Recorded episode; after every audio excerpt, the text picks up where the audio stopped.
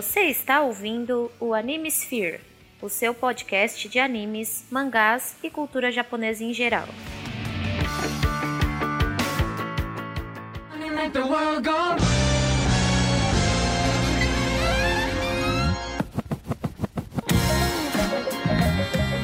E aí, senhores senhoritas, ouvintes do meu coração, aqui é Jorge Augusto e este é só esta é só a última obra de uma vasta linha de, de, de obras por aí. Falou tudo e não falou porra nenhuma. E aqui é o Nerdmaster, cara, e como eu gosto dos robôs dessa série. Né? Não só os principais, eu gosto dos robôs em geral. Sim.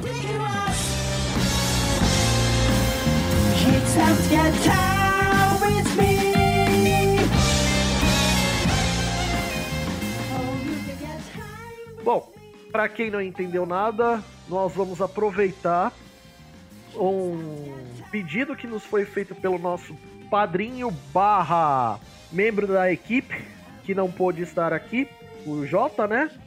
E nós vamos falar de Ghost in the Shell Saque 2045. Que está Eu não queria saber por. Né, eu queria saber por que, que eles resolveram fazer um anime do serviço de atendimento ao consumidor. Aconteceu de novo. Do, do Ghost in the Shell. Eu não entendi por que isso. É. E antes que alguém tenha mais dúvidas a respeito de que é saque e confunda com serviço de atendimento ao cliente, não. É Standalone Clone Complex. Ah, ah, agora eu entendi! Agora as peças se encaixaram! Até porque dentro de Ghost in the Shell, o Standalone Complex é um, um dos muitos cenários que tem dentro da franquia. Então tá então. Mas enfim, aproveitando que Netflix eh, tá, tá disponível todo dublado na Netflix, Netflix patrocina nós. E tem a segunda temporada também disponível dublado na Netflix que chegou a esse ano. Então aproveitando a oportunidade, já que o Jota pediu e tudo mais, bora falar de Ghost in the Shell. Aí eu não sei pra que que ele tá falando da segunda temporada, se a gente só vai fazer a primeira. Sim, eu falei da segunda temporada porque foi o lançamento que foi feito esse ano. Ok. Bom, ahn, começando que nós vamos falar da primeira temporada, os 12 primeiros episódios, que foram lançados no dia 23 de abril de 2020. Você lembra dessa época? A gente ainda tava no comecinho dessa merda, dessa vida. Pois é. Foi, pou- foi pouquinho tempo depois de ter sido anunciada a pandemia. Né? Dirigido por Kenji Kamiyama, Mas ele, mas ele te ama mesmo? É, ele é responsável por obras como 009 Reese Cyborg Bom. Higashi no Eden Não sei qual é. e o Ultraman da Netflix. Esse é bom. Esse é bom e eu quero fazer. Sim, é bom. Já que a gente já fez um, o one-on-one do, do, do Ultraman, a gente já Uhum. pode, a gente pode começar por ele, ou já que a gente pode fazer na sequência de quando fizer o primeiro Ultraman, porque é sequência. Uhum. Ah, continuando aqui. Outro diretor da série é Shinji Aramaki. Qualquer semelhança com Evangelion é mera coincidência. Exato. Ele é responsável pelos filmes de Appleseed, que é a nossa eterna. Como posso dizer? É a nossa eterna promessa. A gente promete um cast sobre Appleseed desde o ano 1. E já A gente no- é muita gente, tá? Eu falo a gente, eu e o Álvaro. Parabéns pra vocês dois. Ah, continuando. Full Metal Brotherhood, que é muito bom. Não, é horrível, detesto. Nossa, que horrível isso. É agora que eu levanto a plaquinha do sarcasmo? Pode ser. Ah, tá bom. E. e também de Wolf's Rain. Eu acho que eu já vi Wolf's Rain, mas não lembro. Foi produzido lá no Japão pela Production ID e pela Sola Digital Arts. Muito a, bom. A Production ID é responsável por obras como a Ultraman da Netflix, Uhum. Shingeki no Kyojin, tudo. É, eu também conhecido como Cheguei no Miojinho, é isso aí. Attack on Titans Xinguei, é, xinguei no, xinguei no Miojinho, é isso aí. e Noblesse. Aninha pira depois dessa. Ok. E da Sola Digital Arts temos Blade Runner Black Lotus, Apple Seed Alpha e também estava junto na produção do Ultraman da Netflix. Uhum. Estúdio Dublagem é um que ninguém conhece, que é o tal do Unidub, né? Do, do tal do seu Vendel Bezerra, né? Eu não sei se conhece, né? O tal do seu Vendel. O cara, o cara é legal, né? Já dublou Dragon Ball, Um Pedaço, As Aventuras Bizarras do Jojo, entre outros. Isso aí. Tem como fonte o mangá. Sim, tem um mangá que é muito bom também. Tem uma duração de 25 minutos por em média por episódio, Ou seja, a ida pra casa do Beers. né? Como tema de abertura, Não vai falar o bordão, filho da puta. você deixou eu terminar o negócio para poder falar? Vamos lá. Como tema de abertura, Fly With Me de Millennium Parade Bom, gostei, bonito. e Sustain Plus Plus de Millie. Como tema de Também gostei. E agora, terminando o que eu ia falar, obrigado, Toriyama, por mais essa tonelada de, de citações, porque vai ter não só uma, mas um monte. Tonelada, tonelada ainda não teve, mas ah, foda-se. Ah lá. Temos como outra. ah, temos assim também o mangá, que não tem um equivalente do, no, no Brasil da, da obra original, que é o que é o chamado Kokaku Kidotai Ghost, The Ghost in the Shell. Que Quando foi. você diz que não tem equivalente, quer dizer que não foi lançado no Brasil. É que não. É, esse daí específico não foi lançado. Ah, então tá. É que o cara falou não tem equivalente no Brasil. Quer dizer, não foi lançado. É isso aí. Então, aí você vai entender depois quando eu falar o outro. Esse, lan- esse mangá ele foi lançado entre março de 1989 e setembro de 1991, com autoria de Porra, tudo isso? com autoria do Masamune Shiro. Que pra quem não sabe é o autor original do Ghost in the Shell, o primeirão, o filmão, o Fantasma da Máquina. É esse aí. Sim. E tam- ele também é autor do Apple Seed. Toda. a Tá, franquia. também. Uhum. Ele foi lançado lá no Japão pela editora Kodansha, pela revista Young Magazine Kaizokuban. Que legal. Eu acho que eu nunca ouvi falar dessa editora. né? E foi lançado em volume único. Agora, o porquê que eu falei que não tem equivalente no Brasil?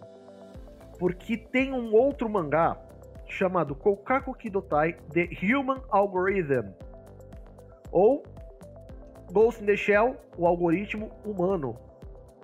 Ele foi lançado lá no Japão no, no dia 20 de abril de 2020, sendo publicado até agora.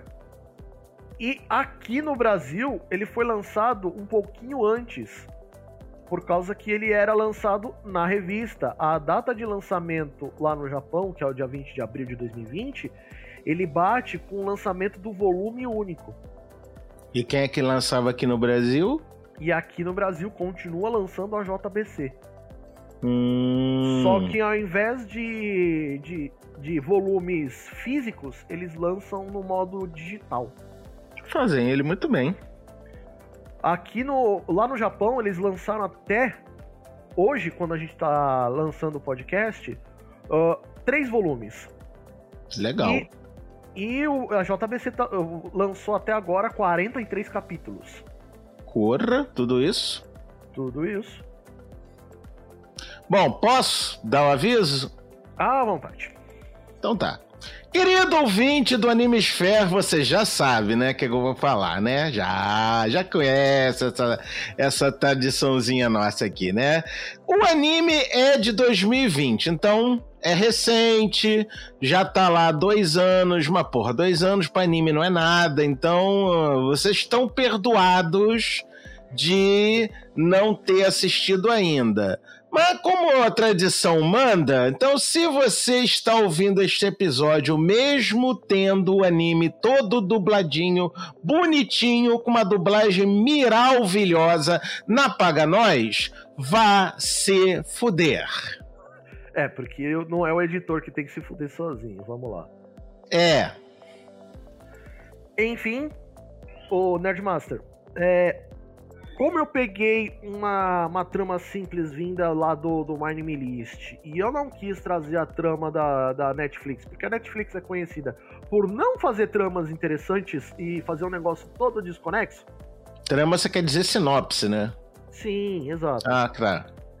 Então, assim, baseado na sua, na sua experiência de Ghost in the Shell, como nós podemos trazer a sinopse da obra?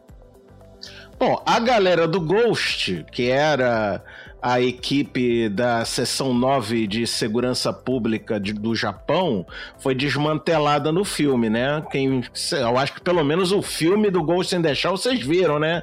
Tomar vergonha na porra da cara de vocês, né? Pelo menos a porra do longa-metragem que não é o live action com a Scarlett Johansson. Eu tô falando do anime tá? É. Bando de filhos da puta. Então eu espero que vocês tenham visto pelo menos o anime longa-metragem do Ghost in the Shell Fantasma na Máquina, tá?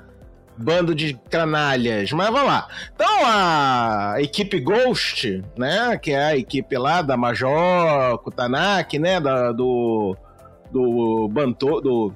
É que é o nome do filho da puta? Matou batou isso, batou e etc, etc, etc. Então eles foram desfeitos como equipe da seção 9 e passaram a trabalhar como mercenário. Então estão eles lá vivendo sua vidinha de mercenários na assim chamada guerra sustentável né? Coisa que aconteceu agora nesse seriado, que isso não existia antes no, no filme. Aí a gente vê as peripécias do dia a dia da galera do, do Ghost, né? Vivendo a sua vida mercenária, até que o governo japonês resolve trazer esses putos de volta, porque tá dando merda com uma parada chamada pós-humanos. Ó, oh, viu? São os humaninhos aí que estão dando uma de mutante virando os X-Men do mal. Então eles tiveram que trazer Madame Dona Major, seu Batô e a corriola toda, inclusive um novo, cape... um novo cidadão lá que é o cidadão peculiar. Que é uma piada interna, inclusive, no Animesfere. Né? Peculiar. e é isso. Enfim. Uh, agora, vamos, como sempre, fazendo aquele praise da, da, da dublagem brasileira, né? É, vamos trazer aqui, uh, primeiro de tudo, a Major. Como a gente pode é, descrever a Major nesse seriado, Nerdmaster? Gostosa!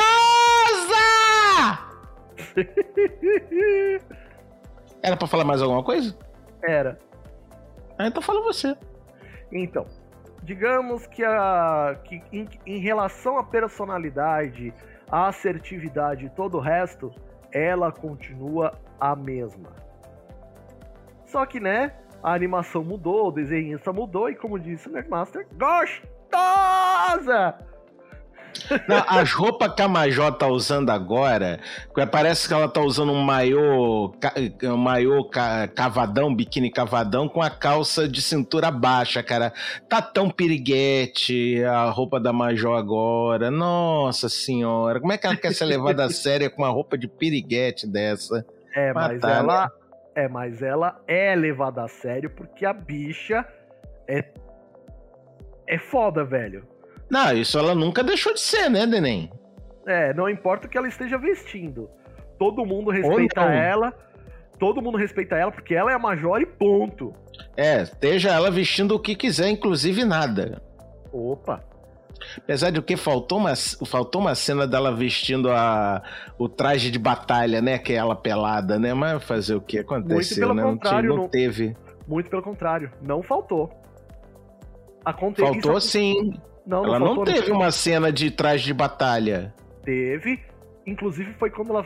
Isso foi, ela foi quando ela fez o mergulho na mente daquele cara. Apareceu por Ah, alguns... mas no mergulho é virtual. Não, não, não tô falando traje de batalha mesmo, de verdade, no For Real, porra. Não, no For Real não teve mesmo. Ah, eu tô falando For Real. No, no, no, no ambiente virtual vale tudo. Vale cara com cabeça de peixe e coroinha. Foda-se. Bom, a voz dada a ela lá no Japão é de Atsuko Tanaka. Ela fez a Mother Mizuki de Great Teacher Onizuka. ah, tá. GTO é Great Teacher Onizuka, sim. Legal, entendi. Sim. Helenka Novakova de Monster. Não conheço. A Conan de Naruto Shippuden. Não lembro pelo nome. É aquela da que tem o poder de se transformar em papel. Ah, a guria do papel. Ah, tá, tá, tá, tá, tá, tá, tá, tá. Inclusive, ela ela trabalha desde o começo, ou seja, em todas as obras de Ghost in the Shell que vocês vão encontrar por aí, ela é sempre a Seiyu da Major. Ela, é, ela foi a Seiyu no filme também? Sim. Uh, rapá, que bom. E aqui no Brasil? Aqui no Brasil temos Samira Fernandes. Hum. Ela fez outros personagens como Kurenai Yuhi, de Naruto ou Naruto Shippuden. Uhum. Kurenai, saca? A guria das roupas de faixa em volta dela. Que É, é, mais, é mais meia é a vai- sensei da. Sensei do garoto do cachorro, da Sim. Renata. Sim, então, sim. essa daí. A Nico Robin.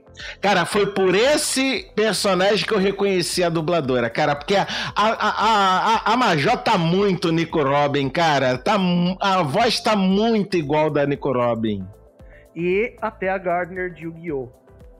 Até. gente- Sim.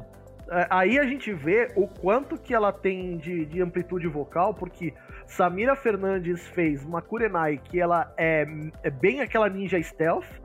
Ela, fez a- Uhum. ela fez até a Gardner, que é aquela menina bem tímida. E Tímida Nico- o cacete, ela era, ela era, pô, era pistola, ela era pimentinha, tá? Nada porra de tímida cara nenhum, rapá. Então, ela era tímida na maioria do tempo. Quando ela ficava pistola, aí ela mostrava a verdadeira personalidade. E a Nico Robin, que é aquela que todos nós amamos. que é a Nico Robin, que a gente ama, a gente adora de um pedaço. Exato.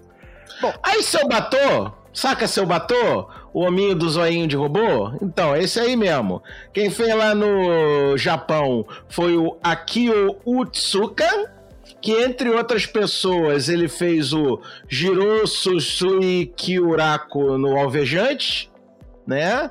O Tsumu Gomioka no Kito Kesasu Pet Labor. Eu preciso falar alguma coisa? Eu, eu coloquei de propósito. Ah, tá.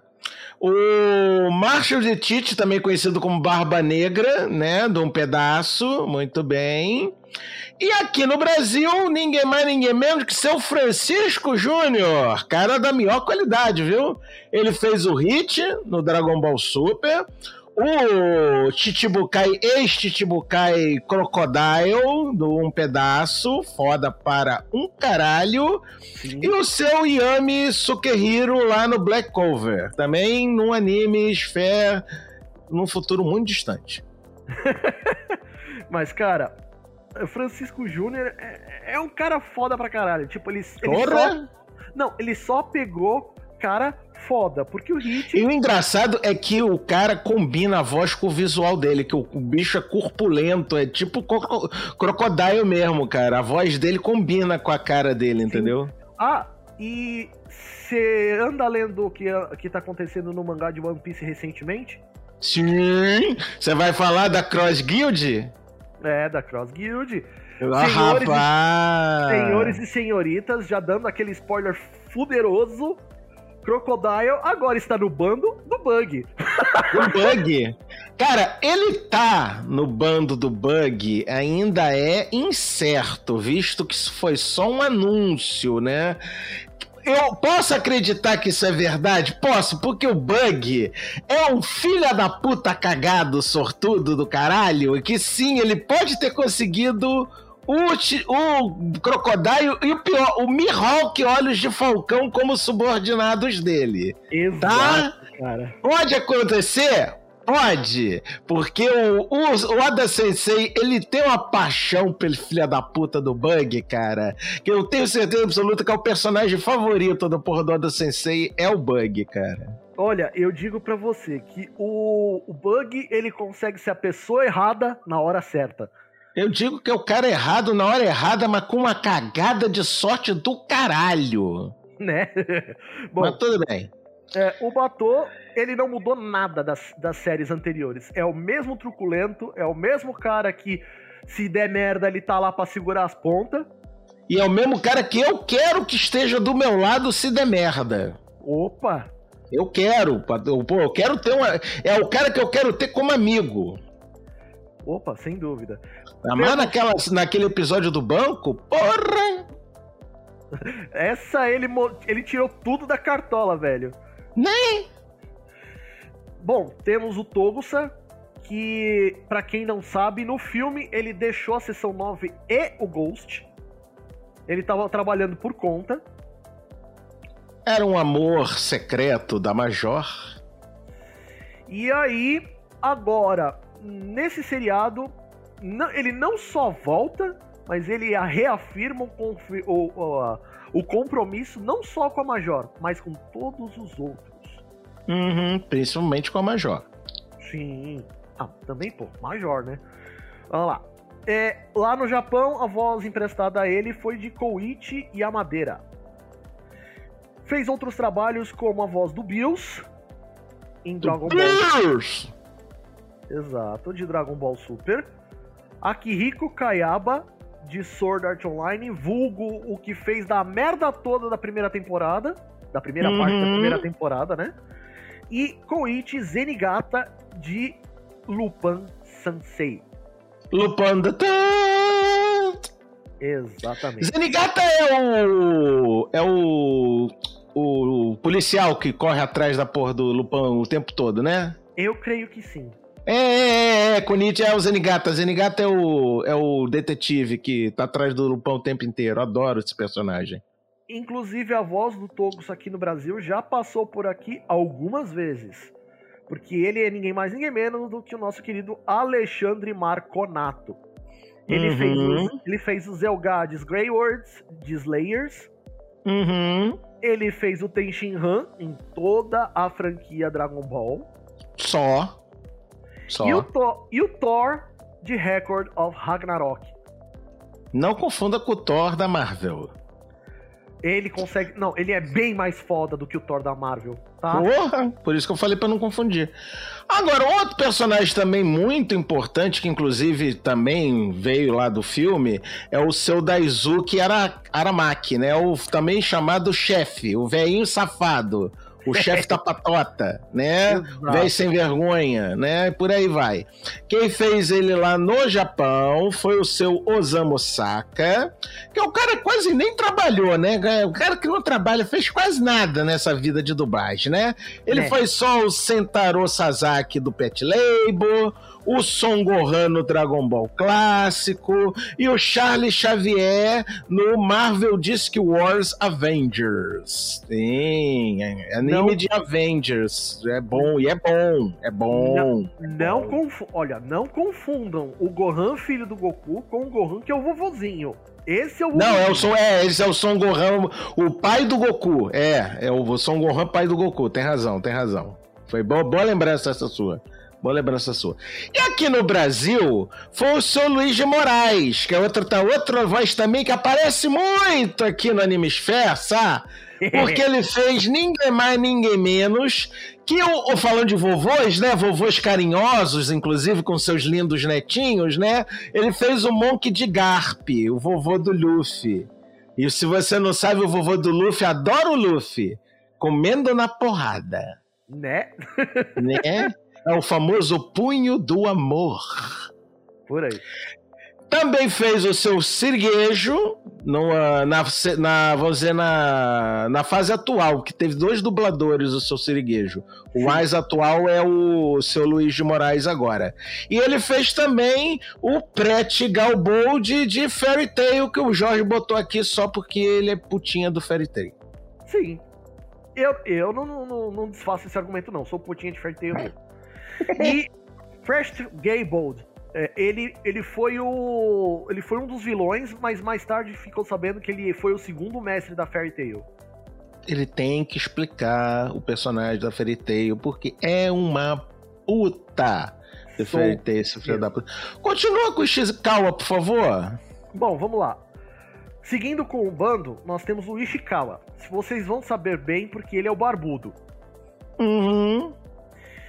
Ele, falando um pouco do Daisuke Aramaki, ele, ele tá um pouco menos clemente nessa série. Ele tá, não pega pra capar, tipo, ele tá fazendo o que é preciso fazer, viu? Ele não, Bebê, ele nunca foi clemente. tá- não, mas ele tá menos. Não, ele não, ele sempre foi o velho filho da puta. Sempre. Se esse é o papel, todo anime tem, né? Todo anime que tem militar tem esse papel do chefe velho filho da puta. E esse é o Daisuke. Sim, esse é o Daisuke. E o Ishikawa é um dos caras membros da, da, da Ghost. Uhum. Ele não tem tanto des- destaque, mas eu trouxe ele pra vocês porque vale a pena conhecer um pouquinho do, dos dubla, do Seiyu e do dublador. O, A Uhum. voz dele lá no Japão é o Yuka, Yutaka Nakano, que inclusive fez parte aqui do, do Animesphere E recentemente. quinta série, o taca na cama, tá tacando na cama, né? Ah, ah, ah, ah. Seu filho, taca na cama, né? Olha que É, filho da puta. Lá, lá, lá. Quinta série, tá? É, ele fez o Outcry Metal Mark 32. Ou seja, o rei do rei. Trigésimo segundo, tá? Você entendeu. Não se lê aguarismo romano como 32, porra. Deixa eu estar com a minha preguiça, porra. Ai, É. caralho. O rei. Tutashi no Yusha, saca? Herói do escudo, esse, né? Já Era tivemos, inclusive, aqui no Animesfere a primeira temporada. Sim, inclusive é o episódio antes desse daqui. E a... Uh, Chan Wei Yun, de Kingdom. Esse eu também não conheço. Uhum. E Saburoni Rei, da terceira temporada de Psycho Pass. Muito bem. E quem fez aqui no Brasil? Que no Brasil a voz emprestada a ele foi do Ricardo Vasconcelos.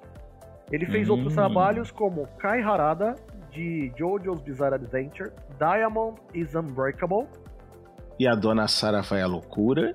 opa, o professor de Doraemon E aí eu vou à loucura.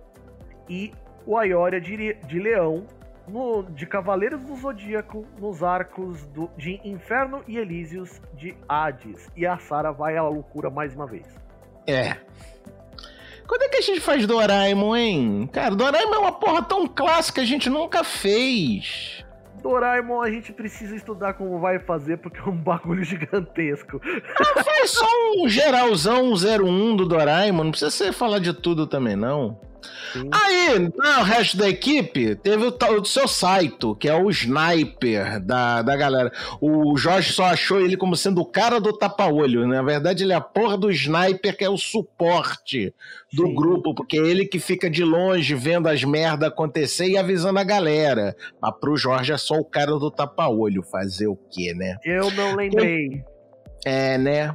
E nem assistiu o episódio também, né? Tá bom. Assisti, claro que Quem assisti. fez aqui, no, quem fez lá no Japão foi o seu Toru Ukawa, que ele fez o Almirante Sengoku no um pedaço, saca Sengoku?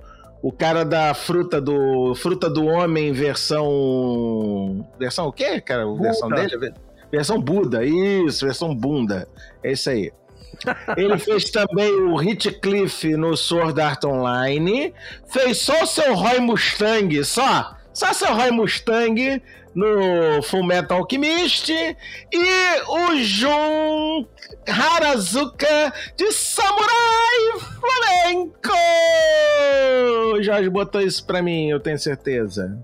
Pode ter certeza que foi isso mesmo. Aí Coloquei de aqui no. Brasil. Ah, desculpa. Coloquei de propósito, realmente. Ah, tá bom. E quem fez aqui no Brasil foi o seu Wilken Mazei, espero que eu esteja lendo o nome dele direito, se não tiver, desculpa. Que ele fez ninguém mais, ninguém menos que o Steve Wonder, o, o chefe dos, dos caçadores de Oni do, do Deus Kagaya Ubuyashiki. É, também conhecido como Steve Wonder, tá, né? Porque tem. Você sabe que isso é uma luta de dois é, popstar, né? Do lado dos bandidos tem o Michael Jackson, do lado dos mocinhos tem o Steve Wonder, Né? né? de Te Mete na Goiaba, né? Demon Slayer, todo mundo sabe disso. O Kaburagi, de Decadence, não faço qual ideia dessa. O Brad Joker, de Genji Jutsu Yusha no Toki Saijeki. Porra, não tem nome mais curto nessa merda, não? Vamos lá. Genjitsu Shugi Yusha no Okoku Saikenku. Basicamente, o herói realista, como se chama aqui no Brasil. Então foda-se, né? Próximo. Aqui, é, falando do Saito, obrigado pela, pela- por completar a informação, Nerdmaster. Mas vamos lá. É, agora a gente vai trazer as Tatikomas. Os robozinhos, bonitinho. Esses robozinhos que são. Meu, são. Eu além quero um desse. Nem que seja de brinquedo pra botar aqui na estante. Né? Olha, ó, Bandai, aproveita. Ah, É nada, tem no. Tem no Shopee, eu já encomendei, inclusive. olha que beleza. É, Tatikomas, cara, imagina um, um robô que, que tem inteligência artificial, é super útil pra uma porrada de coisa e ainda serve pra veículo. E tem na forma de uma aranha. Sim. Quem lembra do filme? É aquela porra daquela aranha robô gigante, só que numa versão menorzinha, ver- versão coupé. Entendeu? Sim. E acredito que no filme tenha sido uma só, certo? Não, lá no filme era uma só, que era tipo um tanque de guerra gigante monstro. Então, nessa série nós temos pelo menos umas quatro ou cinco. Tem nada, tem, tem oito. Tem três na equipe e cinco na base. É, eu sabia que era bastante. É, lá no, no Japão, faz a voz da- das Tatikomas Sakiko Tamagawa. Que ela fez a Branca de, Me- a Branca de Neve de Grimm Meisaku Gekijo. Sim, a versão anime do- dos contos dos irmãos Grimm. Olha só. Reiko Terayama de Golden Boy. Quem Ô, lembra? rapaz. Te... Ô, rapaz. Rapaz! Mano, Golden Boy a gente fez há muito tempo Tá atrás. que pariu, não era da equipe ainda nessa época. Que merda. Num formato. Eu recomendo muito, tá? Mas prepara que é uma, é uma coisa de punheteiro que vocês não vão acreditar o quão safado.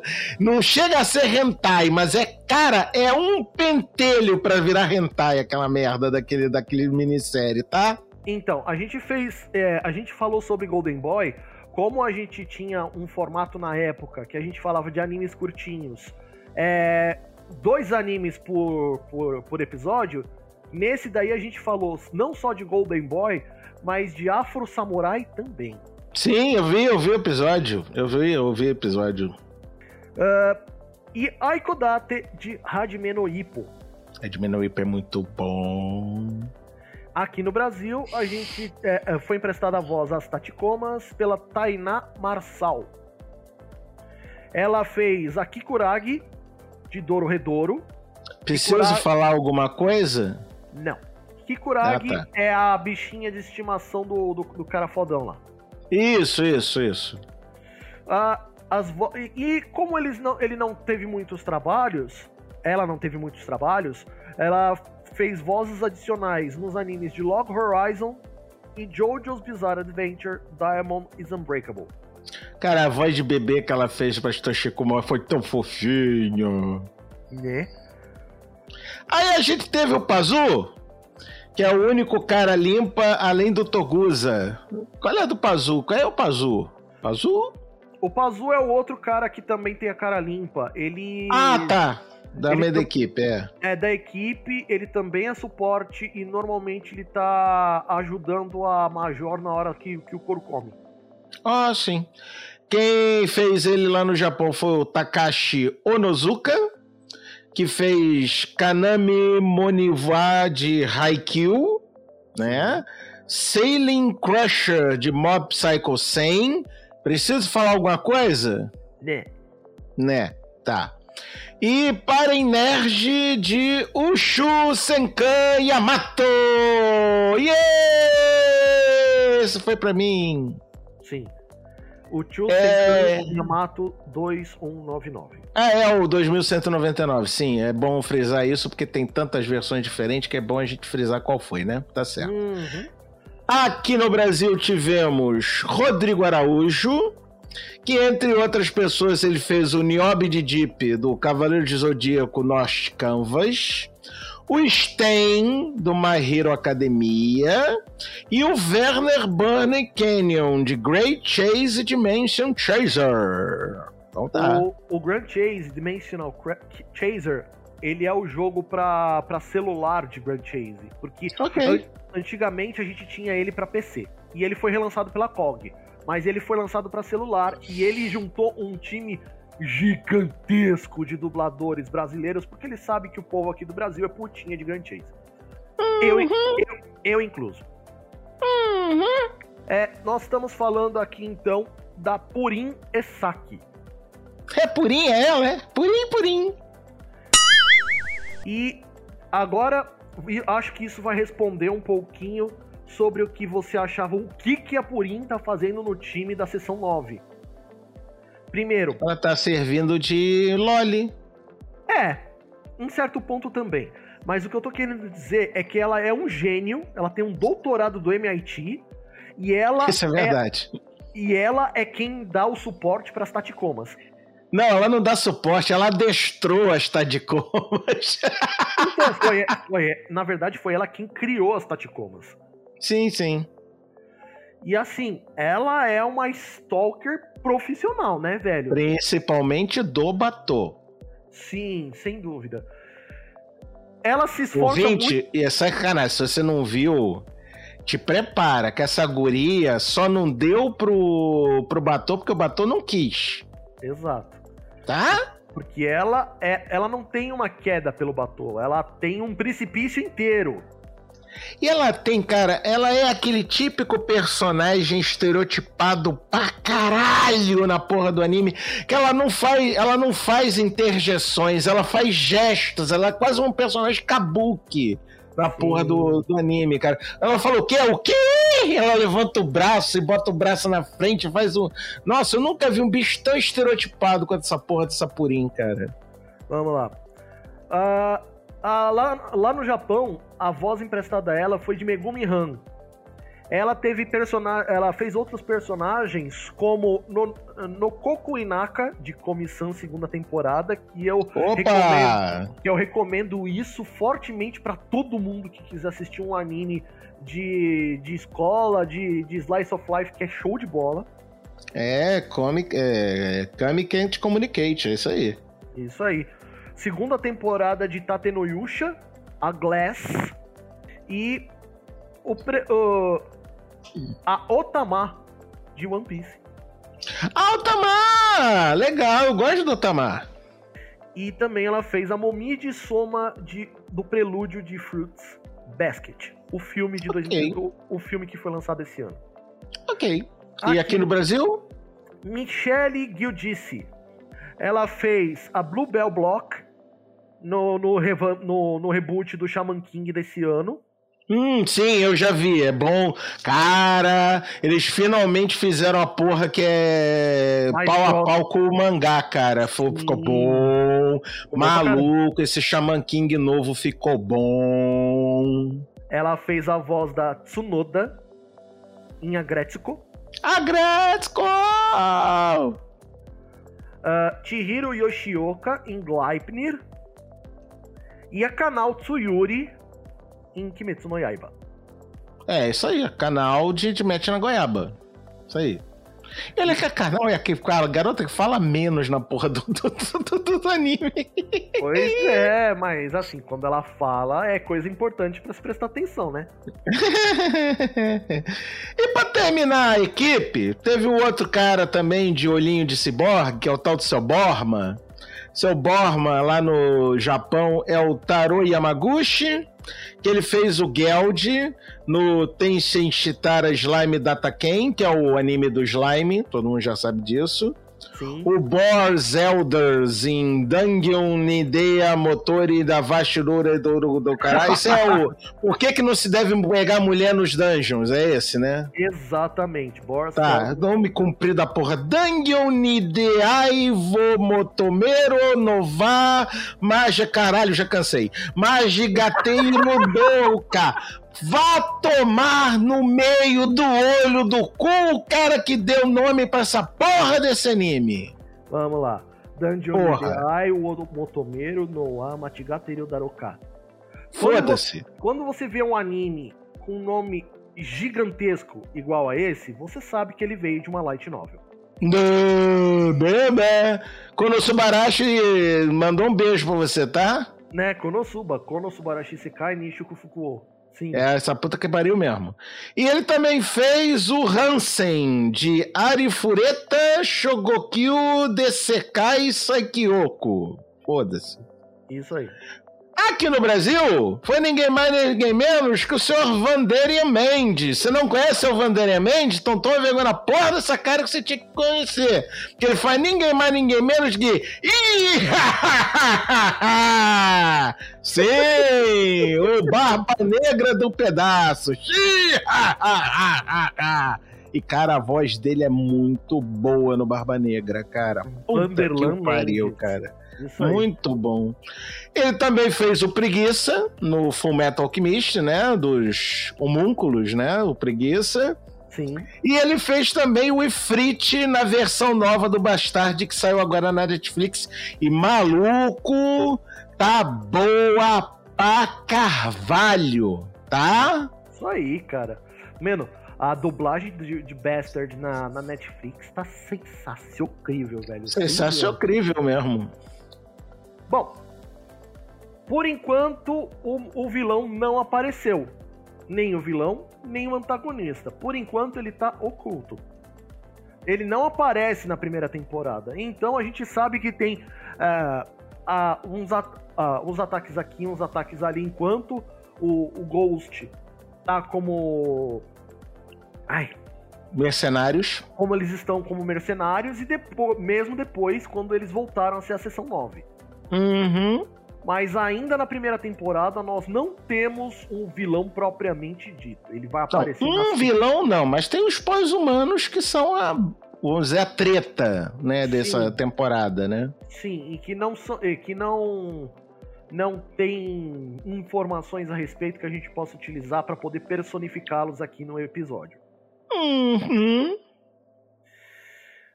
O que acontece? Ghost in the Shell é, Saque 2045, ele fala de um futuro não tão distante, porque se a gente for levar em consideração, são 23 anos de, de desse ano pro ano do. Pro, pra época que passa, se passa no anime. Sim. 23 anos não dá essa, esse, esse up todo de, de tecnologia. O up todo de tecnologia não, mas a merda no mundo dá. A gente já viu pelos dois últimos anos, né? Sim, sem dúvida. É. O mundo ir pra casa do caralho em 23 anos, eu acho até que demorou. Sim, sim. Ah, digamos o que acontece. No do, do filme pra cá, houve um colapso no- no- na economia mundial. Esse negócio de que esses caras querendo fazer negócio de criptomoeda, é, vai mesmo nessas porras das criptomoedas, vai, filha da puta. Vocês Então. fuderam com, a te- com, com, com o sistema econômico no mundo, tá? Então, Bando de filhos da puta. o que que acontece? Para poder sanar um pouco do problema causado com o colapso financeiro mundial, foi no meio das guerras sustentáveis que eles acharam um meio de fazer o mundo é, manter-se estável. Guerra sustentável é basicamente o seguinte: você, tipo, é, é o te pego na, na saída. Os caras simplesmente marcam uma guerra, quem perder paga as custas. e isso tá pro mundo inteiro. Claro que é, é, nesse ponto a gente vai levar em consideração aqui na primeira temporada que o foco, o lugar foco da, da situação é, são os Estados Unidos. Estados Unidos e o Japão. Não, o Japão ele só vem mais pro finalzinho. Eles passam 90% da primeira temporada toda só nos Estados Unidos. E como um grupo mercenário, eles estão cuidando de casos menores, de, de delinquentes que não querem aceitar a nova ordem mundial. E aí eles ficam sabendo dos pós-humanos pessoas que. Cara, uma coisa que me chamou muita atenção desde o iníciozinho da série é como é que a galera agora, todo mundo tem a porra do cybercérebro, né? Antes no Sim. filme não era não era todo mundo que podia ter cybercérebro, não. Era coisa de, de gente rica, mas agora em 2045 é bife de vaca, né? É, é carne, de, carne de hambúrguer, né? Porque todo Sim. mundo pode ter. Então, lembrando que assim, o, o, o filme de Ghost in the Shell ele se passou em 2038. Nós temos uma passagem de tempo de 7 anos. Sete anos sim. a tecnologia de cybercérebro meio que se popularizou absurdo, né? Sim, sim, sim. Ou seja, quase todo mundo tem um cybercérebro agora. E como, como toda tecnologia que se populariza rápido, os hackers também se, se, se proliferam rápido, né? Uhum.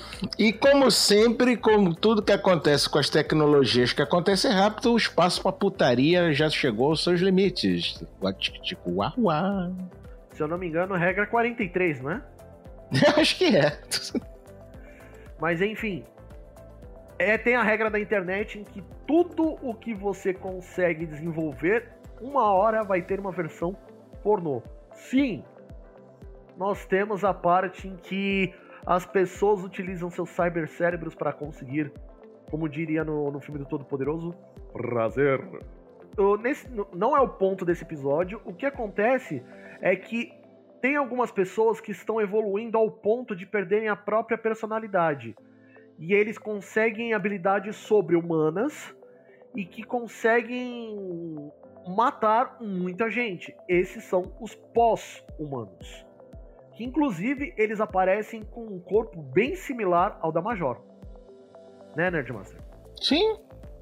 E Sim, assim, meu, o negócio tá feio, porque assim, cada é, pós-humano que aparece, eles simplesmente tocam terror e a merda entra no ventilador fácil. Porra! A, vamos dizer assim, os primeiros episódios você vai eles mostram como fica a situação. E aí a gente pega o primeiro, se eu não me engano, é o primeiro pós-humano, que é quando eles quando o, o Ghost, né, a equipe Ghost, ela é sequestrada pela pela CIA americana para poder é, para poderem ser contratados para poder lidar com o primeiro sobre é, pós-humano que tá tocando terror ali. É, eu não sei, eu não lembro o nome do lugar, mas é quase a Alameda dos Anjos ali. É quase. E meu, pensa num cara que foi difícil derrotar, né? É verdade. Se eu não me engano. É só pra guisa de esclarecimento, amor. É que eu sabe como é que a minha pulguinha atrás da orelha tava coçando? A regra de tudo que existe na internet tem versão, tem versão pornô é a regra 34. 34, beleza, obrigado. Aí depois vem a 35. O que não tem pornô depois vai ser feito. Sem Opa. exceções. Sem exceções mesmo. o nome desse primeiro pós-humano é Patrick Hughes. Não, é, não, ele não é grande. Você sabe qual é a ideia do Patrick Hughes, né? Me conta, qual que é a ideia do Patrick Hughes? Ele é, ele é na lore do porra do, do desenho, né? Ele é o como é que se diz, o descendente do Howard Hughes, que era o maior milionário, porra louca dos Estados Unidos. Ah, entendi. Como eu não tinha essa informação do Howard Hughes, eu não, não tinha como saber do, desse easter egg aí. Uhum. E aí depois de toda a porrada que comeu solta com o caso do Patrick Hughes, aí logo depois do Patrick Hughes, a existência dos pós-humanos é assim, ela a gente já sabia que tinha. Mas agora ela foi explicitamente declarada que existe. Uhum.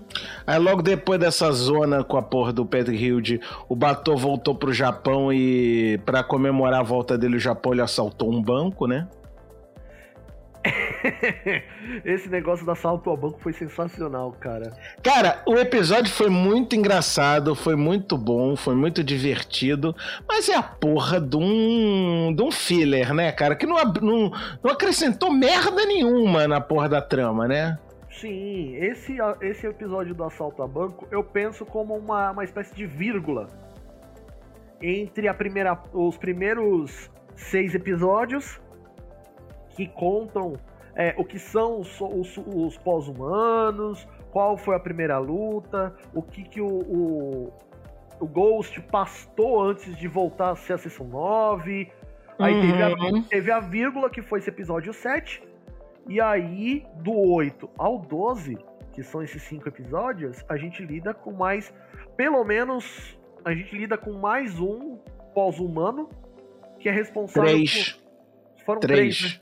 Foram três, o né? do. O cara que tava na, na sessão lá dos Estados Unidos, que era o cara que era, tinha morte cerebral. Sim. Depois foi o maluco do pugilista que atacava, atacava meio mundo na porra do, do Japão. É. Aí depois veio o molequinho do, do, do, estudante do aplicativo, é, do Facebook lá.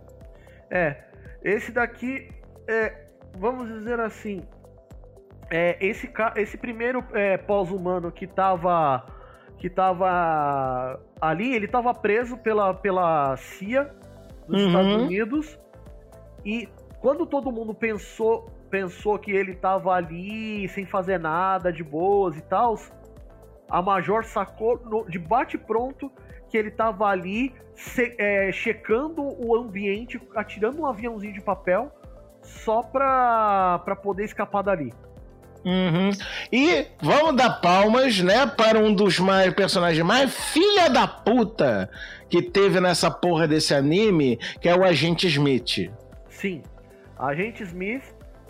Putz grila, velho. O e cara... o nome não foi Agente Smith à toa, não, tá? Foi pra sacanear o Agente Smith da Matrix, sim. Sim, tá? sem dúvida. Sem dúvida. Meu, eu. Assim, pra, pra você ver o tamanho da referência Matrix, o cara é chato, é filho da puta, usa um terno preto com óculos, um óculos escuros é quase careca. Tipo, é quase a mesma definição. É o Hugo Irving, caralho! O desenho dele é a cara do Hugo Irving, porra! Só falta dizer Made from Matrix. Né? Só faltou chamar o Togusa lá de Mr. Anderson. Tá quase, né? Tá quase. Aí temos aqui a, aquele cara lá, da, o pugilista que matava Pugilista, cara, deu trabalho esse filho da puta desse pugilista. Porque o cara, o filho da puta era invisível até a olho nu, cara. Só, só as pessoas que estivessem lutando direto com ele conseguiam ver ele, mas as pessoas que estavam em volta não via. Nem câmera, nem porra nenhuma. O bichinho era stealth até a estala. É, mas ele não escapou da Major. Porque a Major também baixou lá meia dúzia de punch out do Mike Tyson, né? Ela praticou no joguinho da Nintendo, entendeu? Opa! Aí ela começou a lutar boxe com o cara e caralho. Não, uma coisa. Mas que, que a Major trocou de roupa e botou aquele uniforme de, de policial, cara? Não entendi. É fetiche? Qual é a porra do, do, do uniforme então... daquela polícia que eu não entendi? Então, o que acontece é que ela estava uh, ela tava junto com o primeiro-ministro japonês, que agora, em, do, em Ghost in the Shell 2000, Saque 2045, o primeiro-ministro japonês é americano. Ah, mas o primeiro-ministro japonês é americano, mas ele é filho de japonês, né, porra? Mas ele é genro também do, do japonês, né, cara? Sim, ele é genro do, de um japonês, sim, mas é, se você levar em consideração que lá no, no agora, no Japão atual, só é primeiro-ministro quem é nativo.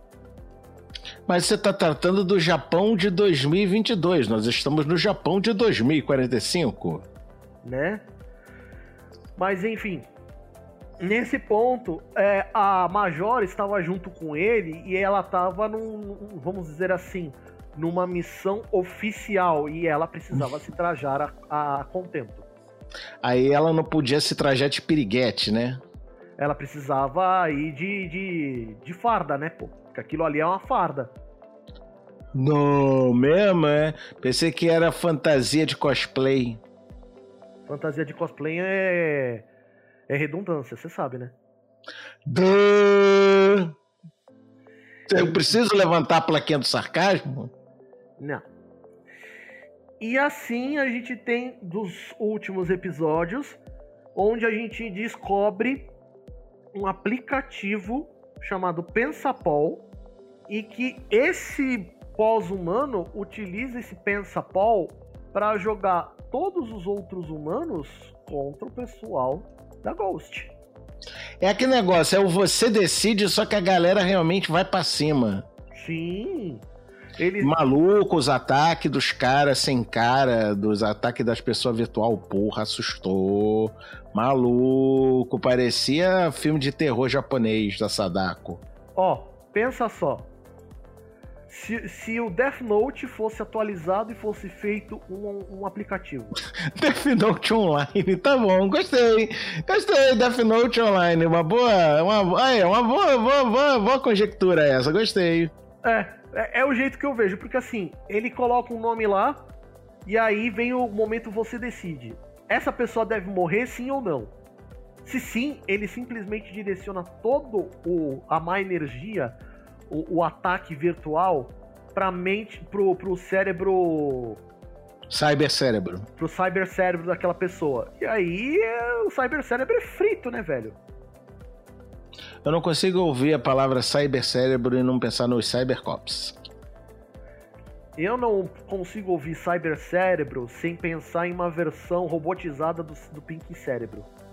Puta que pariu, pior, né? Eu não sei quem é que tem a pior referência, então. Muito bem. Né?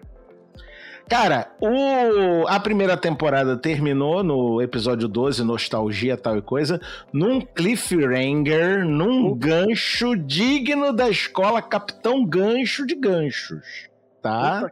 Mano, é que assim, vocês ouvintes não estavam aqui comigo, nem o Nerdmaster tava. Quando eu tava assistindo o episódio 12, foi na quinta-feira dessa semana que passou agora.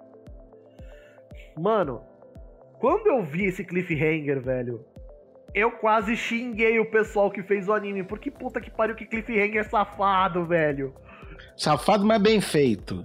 Não, bem feito, sem dúvida, mas putz grila, eles conseguiram me levar direto pro primeiro episódio da segunda temporada.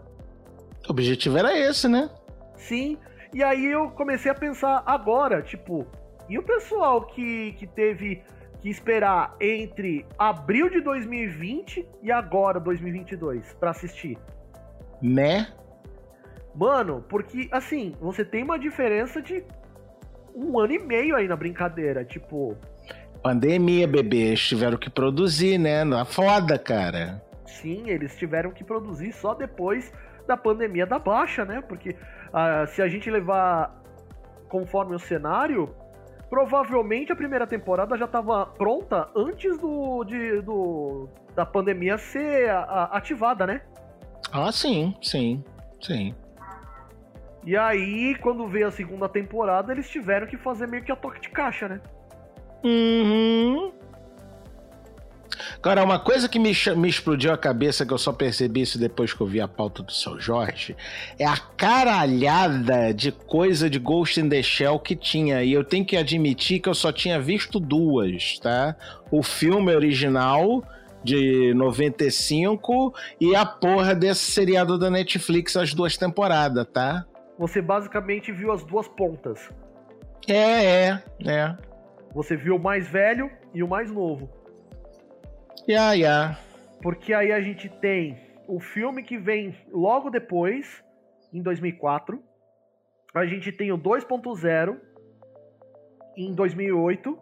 A gente tem a série Arise, que são quatro filmes lançados em- entre 2013 e 2014. E aí a gente tem o Arise, Arise Alternative Architecture e o The New Movie, que, que foram lançados em 2015. Ou E seja, aí veio o standalone de Complex. É, se a gente pegar aqui, o, a- eu- ainda tem, assim, eu trouxe algumas coisas, inclusive ele não tá completo. Tem o, o SAC 2038 e o Standalone, o Standalone Complex, é, que é lá no, tipo, é uma, ah, é meio que um- uma espécie de reboot da, da- da- do, do filme. Ele pegar o Uhum. filme e transformar numa série mais estendida, entendeu? Agora, eu tenho uma reclamação, tá? A animação tá bonita, no Muito. sentido estético, bonita, bonita de bonita, tá? Como eu falei, Madonna, e Dona- Madonna e Dona Major tá rapaz de gostosa, entendeu? Mas, maluco, tem uns momentos que a animação parece bonecão de Playstation, cara. Na hora que os caras têm que fazer algum gesto, alguma, alguma coisa assim, tipo se, se assustar tal coisa, ou pegar alguma coisa no chão, parece animação de PlayStation 2, cara. Sacanagem. Você não Então- teve essa sensação, não? Então, eu tive essa sensação de. É que assim, eu tive essa sensação, mas eu não tive esse espanto todo seu, porque eu vi Berserk, a segunda A temporada. Berserk nova? A Berserk segunda temporada. Hum. Porque aque- aquela animação do- da segunda temporada de Berserk tá, ó, uma bosta. Uma bosta. Sim, eu fiz questão de imitar você mesmo. Ó. Uma bosta. Isso porque eu falo ó, a bosta, nem sendo que eu nem carioca eu sou, mas vamos lá. Mas além de ser carioca, eu sou filho de português, opa. É, eu, eu- eu posso utilizar um pouquinho porque eu sou neto de português, opa. Agora, em compensação, e passando completamente ao contrário, o que a animação às vezes tem esses momentos cringe, a dublagem maluco. Nossa senhora, que coisa minita! Mano, é, não é à toa que temos um estúdio onde um dublador é dono do estúdio, né? É o tal do seu Vendel, né? Do seu Vendel Bezerra, né? É um Exato. cara que começou agora há pouco, não sei se vocês já viram, se ele já faz os personagens assim, com pouca relevância, tipo os Bob Esponja, os Dragon Ball da vida, né? Sim. Mas assim, a Unidub tá fazendo um trabalho sensacional, velho. Aliás, falando no Wendel, agora vamos parar com essa sacanagem de chamar de Vendel, né? Falando no Wendel, puta que pariu como ele tá mandando bem para um caralho na dublagem do Sandy. É que eu, eu acho que esse caso aqui é o que ele queria ter feito naquela primeira e malfadada dublagem. E Ah, ele não esquece aquela merda com o Sanji Pirulito, né? Esquece aquela merda. Sim. E o, o diretor de dublagem e dessa dublagem da Unidub do da Net do Ghost in the Shell SAC 2045 é o Pedro Alcântara. Muito bem, parabéns, uma salva de palmas pra ele. Bota palmas virtuais aí agora, por favor, Jorge, para seu Pedro Alcântara, porque tá mandando bem para um caralho. Ele ele é muito bom é, diretor de dublagem, mas ele como dublador ele fez o Toma de Ícaro, Cavaleiros do Zodíaco Prólogo do Céu. Ele fez o Mark em- no Castelo Animado. E ele fez o Kobe em One Piece Z. Hum, no filme Z, tá, tá. Uhum. E ele é o diretor de dublagem do Castelo da Vânia, tá? Sim. Seu, seu Nunes falou isso pra gente, que é um menino que ele mesmo treinou. É um menino que o seu Nunes treinou nas dublagens lá na, na região dele e depois ele veio e chamou seu Nunes pra ser o Drácula. Então, mais uma salva de palmas aí pro seu Alcântara, faz favor, Jorge. E Pra deixar bem claro, todos os dubladores brasileiros que nós citamos aqui no episódio, queremos vocês com a gente. Um episódio para cada um de vocês. Principalmente São Francisco. Cara, eu tô muito louco pra, pra, pra entrevistar o Crocodile. Opa! Enfim, senhores, Aí o Jorge vai botar o, o link aqui, que tá o Glauco Marques, o Adriano Dratini e o Francisco Júnior jogando é, Jump Force, que é aquele jogo em que mistura personagens da Jump, da, sim, da, sim, sim. da- Cara, é muito engraçado, porque eles, eles tentam fazer o, o- Quando às vezes ele pega o personagem que ele, que ele fez, a dublagem, eles ficam dublando em cima do, do personagem enquanto estão jogando, cara. É engraçadinho. Então já vai botar o, o link dessa porra pra vocês verem. Que eles zoam a dublagem grossa, da voz grossa do, do Francisco Júnior o tempo todo, cara. É muito engraçado. né? Enfim, gente, agradeço a vocês que nos ouviram até aqui, porque esse foi um episódio que, assim, a gente decidiu a pauta por um outro Ghost in the Shell, mas a pedido do Jota a gente fez o, o Ghost in the Shell mais recente, e que tá muito bom. Muito bom foi muito bom, foi muito, foi muito melhor a gente ter decidido por esse.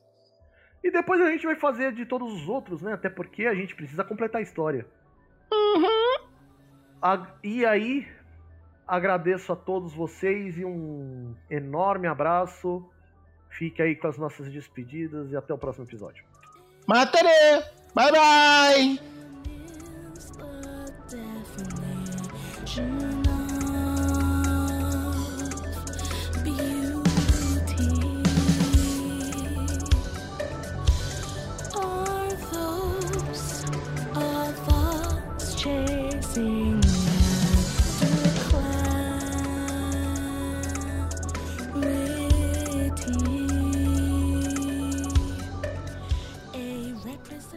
Obrigado por ter ouvido até aqui. Se você curte o Animesphere, há várias formas de ajudar o podcast a dar saltos mais altos, como por exemplo, comprar as nossas lindas canecas temáticas. Sempre tem uma perfeita para acompanhar o que você quiser beber. E ainda mais, se você quiser ajudar com mais frequência, venha se tornar padrinho. Com contribuições a partir de um real, você já consegue. E todo apoio é importante.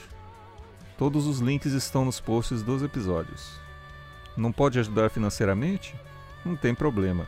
Ajude a espalhar a palavra.